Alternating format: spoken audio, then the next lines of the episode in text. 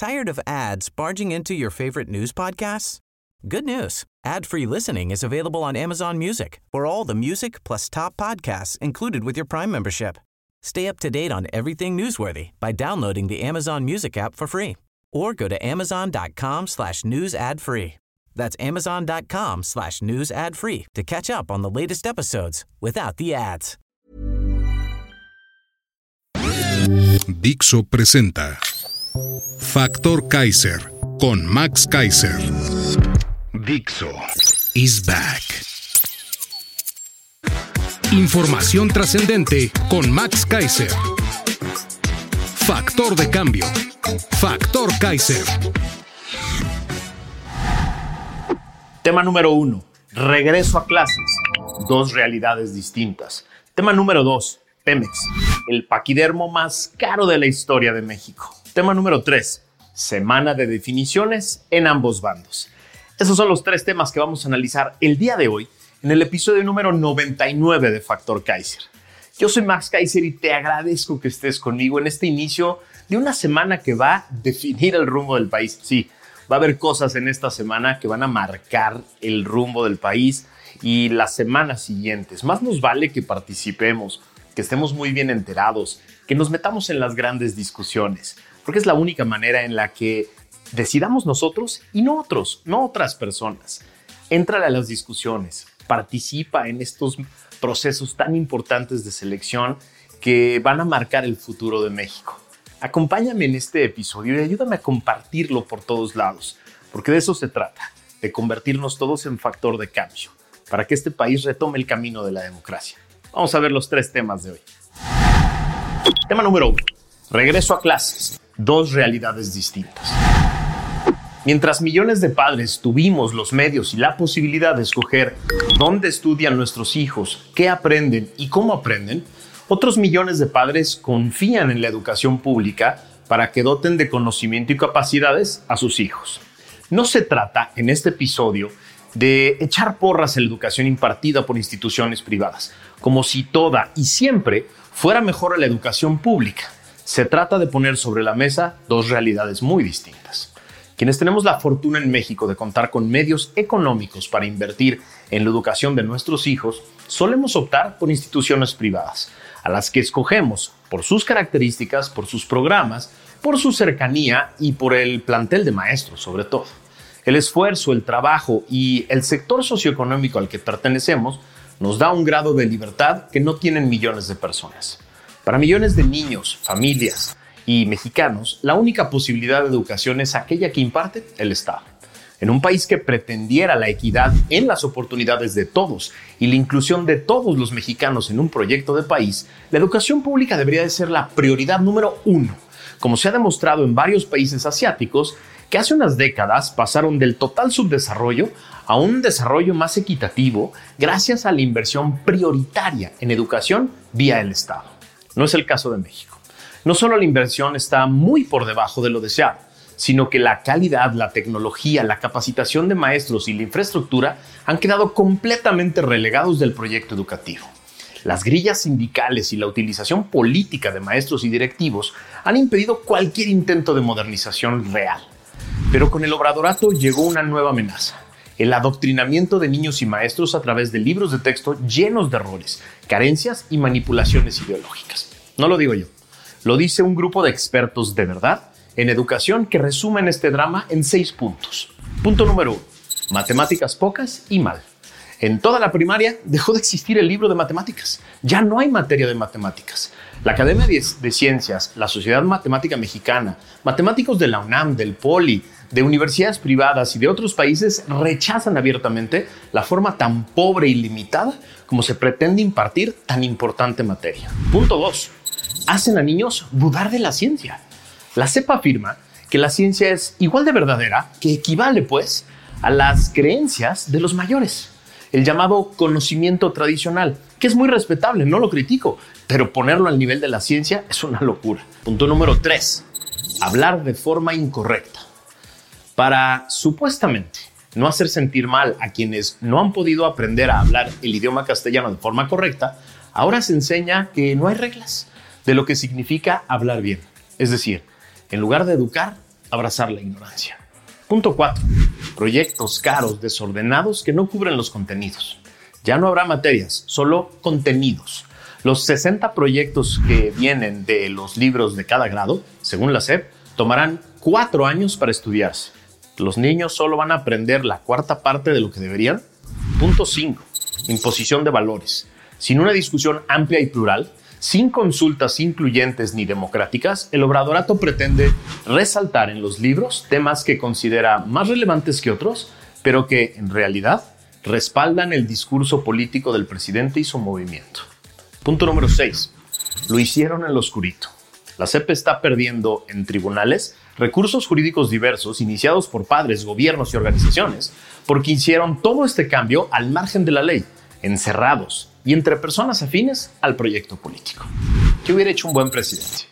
Un buen presidente se habría tomado en serio la desigualdad que existe en nuestro país y habrá generado un gran proyecto social, un gran pacto social para que los niños con menores oportunidades de México tuvieran la mejor educación posible y se beneficiaran de la mayor inversión histórica del país para renovar un sistema educativo público que tiene décadas de carencias y de desprecio. Tema número 2. Pemex, el paquidermo más caro de la historia. La propaganda del gobierno, esa que sale por todos lados relativa al quinto informe, se dice rescatamos a Pemex. Sí, sin miedo al ridículo y sin vergüenza alguna por decir mentiras burdas y fácilmente comprobables como mentiras, se presume el camino a la llamada soberanía energética sin deuda ni corrupción, dicen. Sí, ya ni la burla perdonan, de verdad. Entiendo perfecto que esa propaganda solo está dirigida a reforzar las creencias de la secta oradorista y carece de cualquier sustento, pero vale la pena hacer el desmentido completo con datos duros y cifras oficiales para que no te la creas tú. De acuerdo con el experto en finanzas y director del periódico El Financiero, Enrique Quintana, cito su columna de hoy, si ganara alguien de Morena e insistiera en seguir con la estrategia de este gobierno, acabaría hundiendo a las finanzas públicas arrastradas por Pemex. Así de claro lo dice. Con datos del IMCO nos explica que de 2019 al primer semestre de este año, el gobierno ha apoyado a Pemex con 908 mil millones de pesos a través de capitalizaciones, estímulos fiscales y demás. Además, la reducción del derecho de utilidad compartida a la petrolera de 60% a 40% vigente ha implicado un menor desembolso para la petrolera en el orden de 415 mil millones de pesos. Es decir, Pemex ha utilizado 1.3 billones de pesos del erario durante este sexenio. Sí, la empresa productiva que debería de producir dinero nos ha costado 1.3 millones de millones de pesos que se pudieron haber gastado en mil cosas distintas. Por ejemplo, esto equivale a 26 millones de quimioterapias para niños. ¿Con esto rescataron a Pemex, como dice López? Explica Enrique Quintana que no. La producción de petróleo crudo sin condensados alcanzó en 2018 un promedio de 1.8 millones de barriles diarios. En los primeros siete meses de este año, la cifra promedio fue de 1.5 millones de barriles, lo que significa una caída de 12%. Bueno, dice Enrique, uno podría pensar que como ahora el propósito es refinar cada vez más, tendría que apreciarse un alza significativa en la refinación de gasolinas. No, tampoco. En 2018 la producción diaria de gasolinas fue de 207 mil barriles diarios y en los primeros siete meses del 2023 se alcanzaron 271 mil barriles por día. La gran estrategia nos ha dado un alza de apenas 64 mil barriles adicionales procesados. Las importaciones de gasolina, que suman 374 mil barriles por día, siguen siendo 38% superiores a la producción interna. Bueno, bueno, dice Enrique, pero quizá a lo que haya que ponerle énfasis es a los resultados financieros de la empresa. No. En el primer semestre de este año, Pemex obtuvo utilidades consolidadas de 82 mil millones de pesos, lo que parecería una gran noticia. El problema es que en los primeros cuatro años de esta administración, las pérdidas acumuladas ascienden a un billón 28 mil millones de pesos. La visión de la mayoría de los expertos en el mundo es que el modelo operativo de Pemex es perdedor, no funciona. Es decir, no es un asunto de que maduren algunas inversiones o den frutos algunos programas, no. El problema es que el deterioro financiero y operativo va a agravarse conforme pase el tiempo, lo que exigiría más y más aportaciones del gobierno. La deuda financiera de Pemex, a pesar de que ya no ha habido tanto crecimiento en los últimos años, está en 110 mil millones de dólares, la empresa petrolera más endeudada del mundo. Entre enero de 2024 y junio de 2027, la petrolera debe pagar 34% de su deuda total, casi 38 mil millones de dólares. Es decir, no rescataron a Pemex, nos cuesta más que nunca y va en picada su productividad. ¿Qué hubiera hecho un buen presidente? Dejar de soñar con el país petrolizado que él conoció en el PRI de Tabasco de los 70, en el que militó, y no apostar 1.3 billones de pesos de los mexicanos a su supervivencia y dejar de mentir a la luz del fracaso, corregir cuando ya se vio que ese no es el camino para invertir nuestro dinero. Tema 3. Semana de definiciones en ambos bandos. Estamos en el inicio de una semana crucial para el bando morenista y para el Frente Amplio. En los próximos días, ambos bandos definirán a su candidata a la presidencia. Los métodos no pueden ser más diferentes entre ambos. Del lado del bando morenista, todos sabemos, hace años, quién va a definir esa candidatura. Ni el más iluso de los obradoristas se creyó el cuento de que este proceso interno y las campañas multimillonarias cambiarían la decisión del presidente del movimiento, es decir, el señor Andrés López. Nadie cree que en esas campañas estuviera algo en contienda, algo en juego. Más allá que quizá la posibilidad de que López viera a sus corcholatas en acción para confirmar su decisión ya tomada. Como hemos dicho aquí, lo vimos claramente renunciar a la presidencia para asumir de cuerpo y alma la coordinación de la campaña de Claudia. No solo dejando que se desvíen miles de millones de pesos para su campaña, además de toda la cargada del gobierno en términos de personas y programas, sino que también lo vimos atacando todos los días a la senadora Galvez, que aspira a encabezar el Frente Amplio. En el otro bando, vimos un proceso inédito y hasta histórico que no perfecto ni carente de controversias, cuestionamientos y cosas que se pueden mejorar. Pero sí, tres partidos acordaron reglas claras, métodos y autoridades para crear una forma incluyente y participativa para escoger a quién encabezará esa alternativa política. El diseño fue muy complicado y cuestionado. El acuerdo fue muy difícil de alcanzar. El método y la plataforma tuvieron algunas fallas y cuestionamientos, pero al final está dando resultados. Hace unos meses, muchos opinaban que las dirigencias partidistas se impondrían y no solo bloquearían las posibilidades de unos, sino que el método estaba diseñado para imponer a sus favoritos. Eso se decía hace apenas unos meses. Hace dos meses, nadie, ni el más iluso, podría haber pronosticado a las dos finalistas que hoy van a competir por el liderazgo del frente. Hace dos meses, Xochitl Galvez iba por la jefatura de la CDMX y muchos me aseguraban dentro del PAN que no le iban a dejar ni competir por ese cargo. Hoy parece imparable. En unos días será la ciudadanía quien decida, en encuestas y votaciones directas, que hacen absurdo cualquier discurso de imposición. Con ambas definiciones se abre además también la temporada de guerra de encuestas. En ambos bandos se utilizarán las encuestas como instrumento de propaganda tratarán de manipularte con predicciones absurdas de lo que va a pasar con base en lo que se dice hoy. Mi recomendación, lee mucho, observa mucho, analiza y crea tu propio criterio, pero sobre todo, participa, participa, participa. No le dejes a otros la decisión, no le dejes a otras personas tomar decisiones por ti.